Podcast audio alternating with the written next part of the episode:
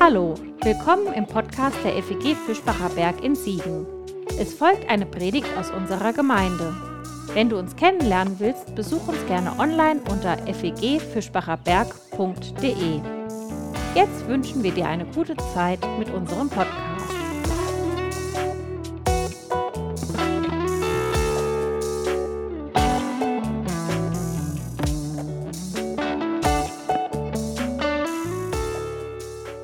Wir kehren noch einmal zurück zu unserer Zwischendurch-Serie, die wir im Frühjahr gestartet haben, als wir auch mit unseren Zoom-Gottesdiensten so langsam begonnen haben, uns angefangen haben, daran zu gewöhnen, so ein bisschen zumindest Mixtape mit den Psalmen das Leben singen. Heute schauen wir uns den Wochenpsalm an, für diese Woche Psalm 97. Wir hören ihn Vers für Vers, am Ende auch noch einmal am Stück und ich möchte mit euch teilen, was mir dabei ins Herz und in den Sinn kommt, wenn ich diese Zeilen lese. Ich lese ihn nach der gerade erst erschienenen vollständigen Basisbibel. Den Text bekommt ihr dann gleich im Chat zum Mitlesen. Ich lese ihn allerdings in einer kleinen Änderung. Das hat ein bisschen mit einer Diskussion zu tun, die in den sozialen Netzen darüber aufklammte. Statt der Herr, was in der Basisbibel eigentlich steht, werde ich das jüdische Ersatzwort für den Gottesnamen lesen, Adonai. Und lasst uns mal beim Predigt hören ein kleines Experiment machen. Achtet mal bei euch darauf, welche Bilder euch in den Kopf kommen, welche Nachrichten, welche Menschen, welche Situationen, an was ihr denkt. Bei den Versen, bei dem, was ich dazu sagen werde. Wenn ihr mögt, notiert euch das kurz im Handy oder auf einem Zettel und wenn ihr möchtet, dann könnt ihr da über in den Breakout Sessions nachher drüber reden, was ihr für Bilder im Kopf hattet und Situationen und könnt das miteinander teilen. Wir hören nach und nach auf Psalm 97.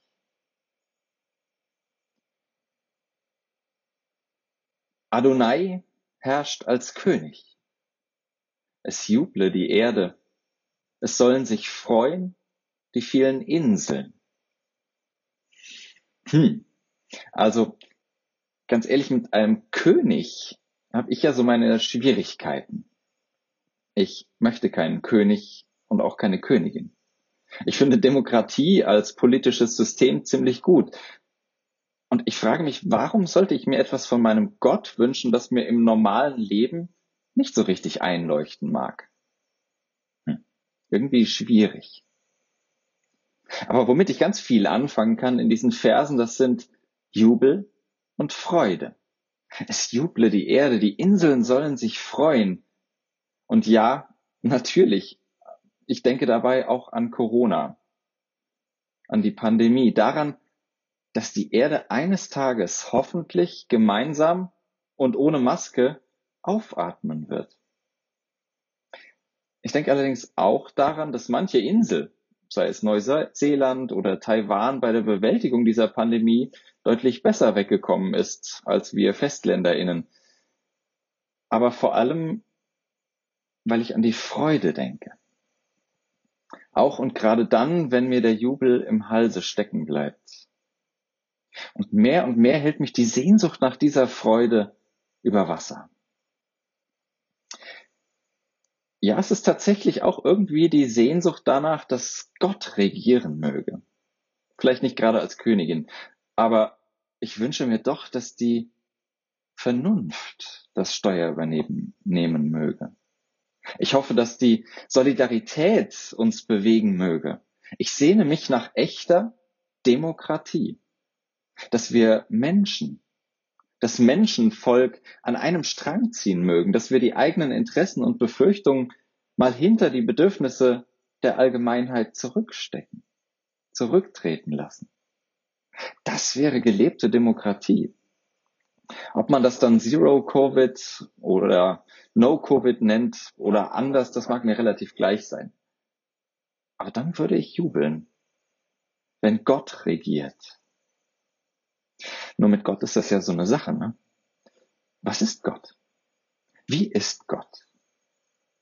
Unser Psalm malt da ein fantastisches, ein gewaltiges Bild. Das lassen wir mal auf uns wirken. Mit Vers 2. Dichte und dunkle Wolken umgeben ihn. Gerechtigkeit und Recht stützen seinen Thron. Wolken, dicht und dunkel, undurchdringlich, sie machen etwas unsichtbar, lassen etwas nicht erkennen. So wie Gott. Gott wird nicht einfach erkannt. Wir laufen Gott hinterher. Wie das Volk in der Wüste bloß einer Wolkensäule folgte.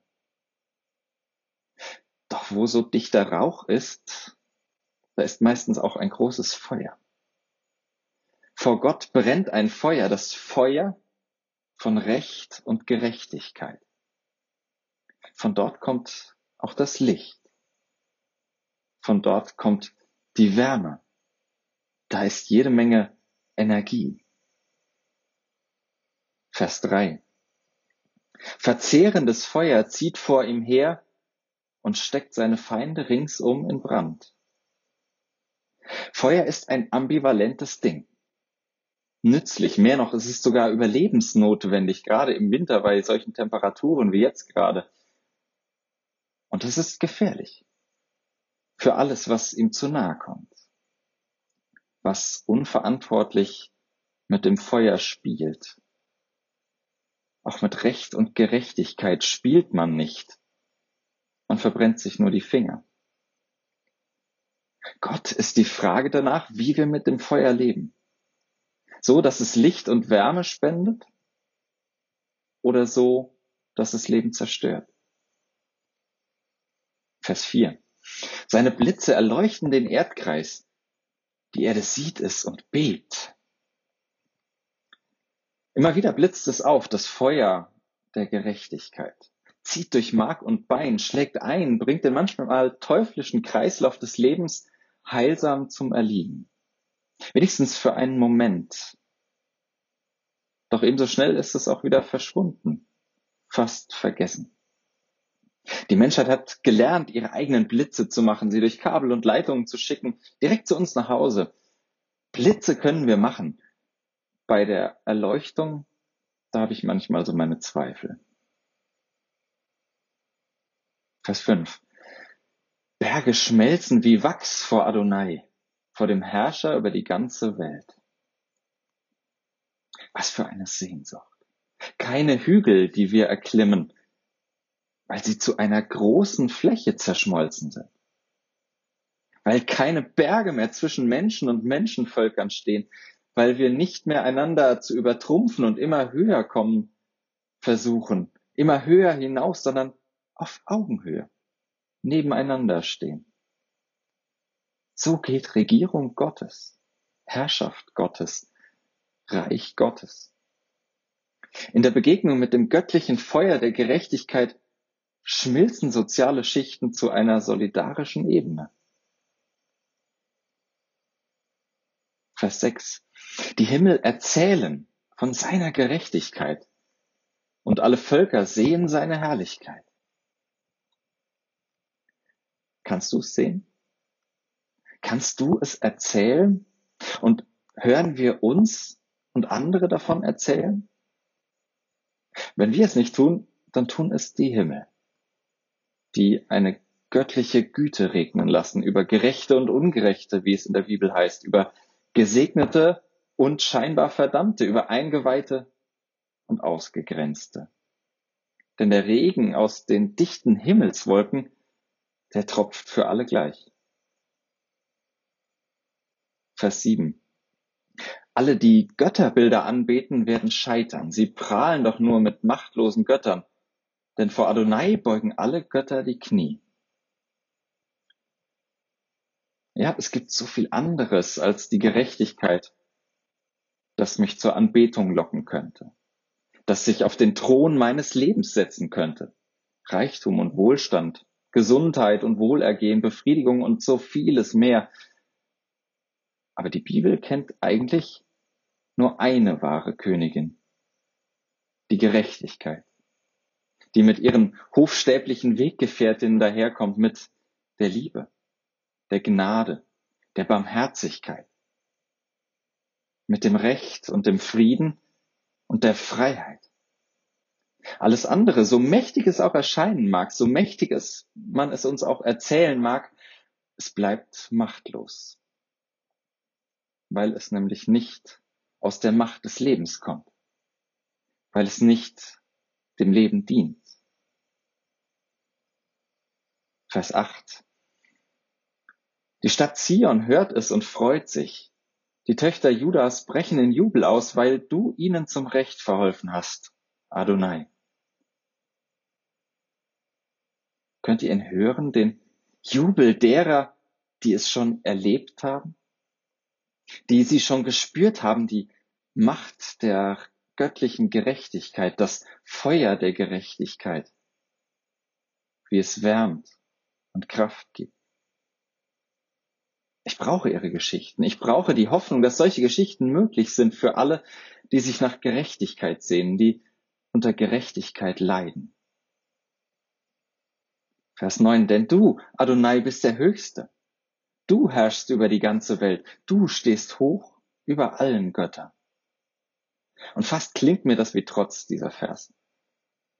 Aber auch das brauche ich. Den Trotz, das große Trotzdem, das Ansingen und Anbeten und Anklagen gegen den Status quo, gegen das, was ist. Denn what just is isn't always justice. Was einfach ist, ist nicht immer Gerechtigkeit, wie Amanda Gormand es bei der Amtseinführung von Joe Biden vor ein paar Tagen eindrücklich sagte. Ich brauche die Hoffnung, dass sich diese Gerechtigkeit durchsetzt, weil sie Gottes Allmacht ist, habe ich diese Hoffnung, weil sie das Werkzeug dessen ist, der alles so herrlich regiert, weil sie größer ist, die Gerechtigkeit, immer größer. Vers 10. Die ihr Adonai liebt, hasst das Böse.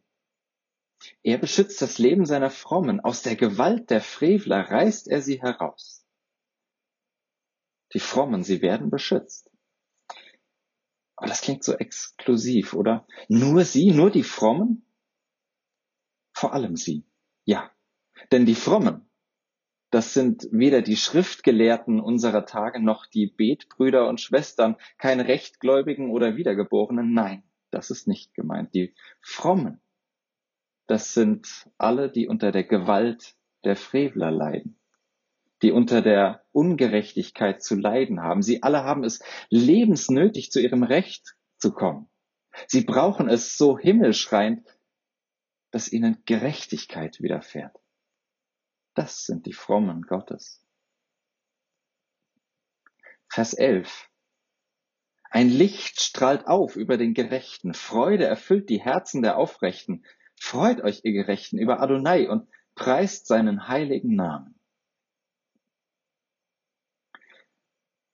Wenn und wo das passiert, geht ein Licht auf, nämlich das Feuer der göttlichen Gerechtigkeit.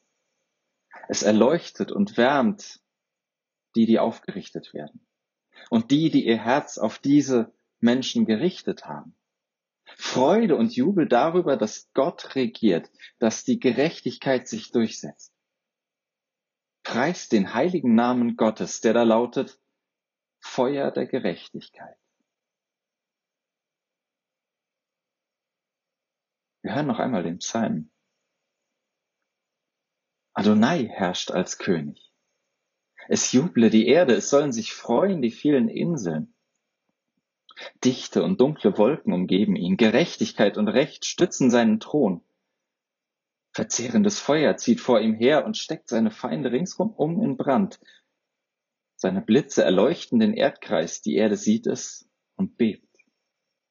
Berge schmelzen wie Wachs vor Adonai, vor dem Herrscher über die ganze Welt. Die Himmel erzählen von seiner Gerechtigkeit und alle Völker sehen seine Herrlichkeit. Alle, die Götterbilder anbeten, werden scheitern. Sie prahlen doch nur mit machtlosen Göttern, denn vor Adonai beugen alle Götter die Knie. Die Stadt Zion hört es und freut sich. Die Töchter Judas brechen in Jubel aus, weil du ihnen zum Recht verholfen hast, Adonai. Denn du, Adonai, bist der Höchste, du herrschst über die ganze Welt, du stehst hoch über allen Göttern. Die ihr Adonai liebt, hasst das Böse. Er beschützt das Leben seiner Frommen, aus der Gewalt der Frevler reißt er sie heraus. Ein Licht strahlt auf über den Gerechten. Freude erfüllt die Herzen der Aufrechten.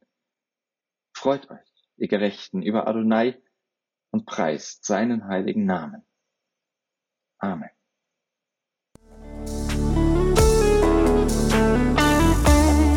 Das war's für heute. Um keine neue Folge zu verpassen, kannst du den Podcast einfach auf deinem Smartphone abonnieren. Mehr Informationen findest du unter fegfischbacherberg.de.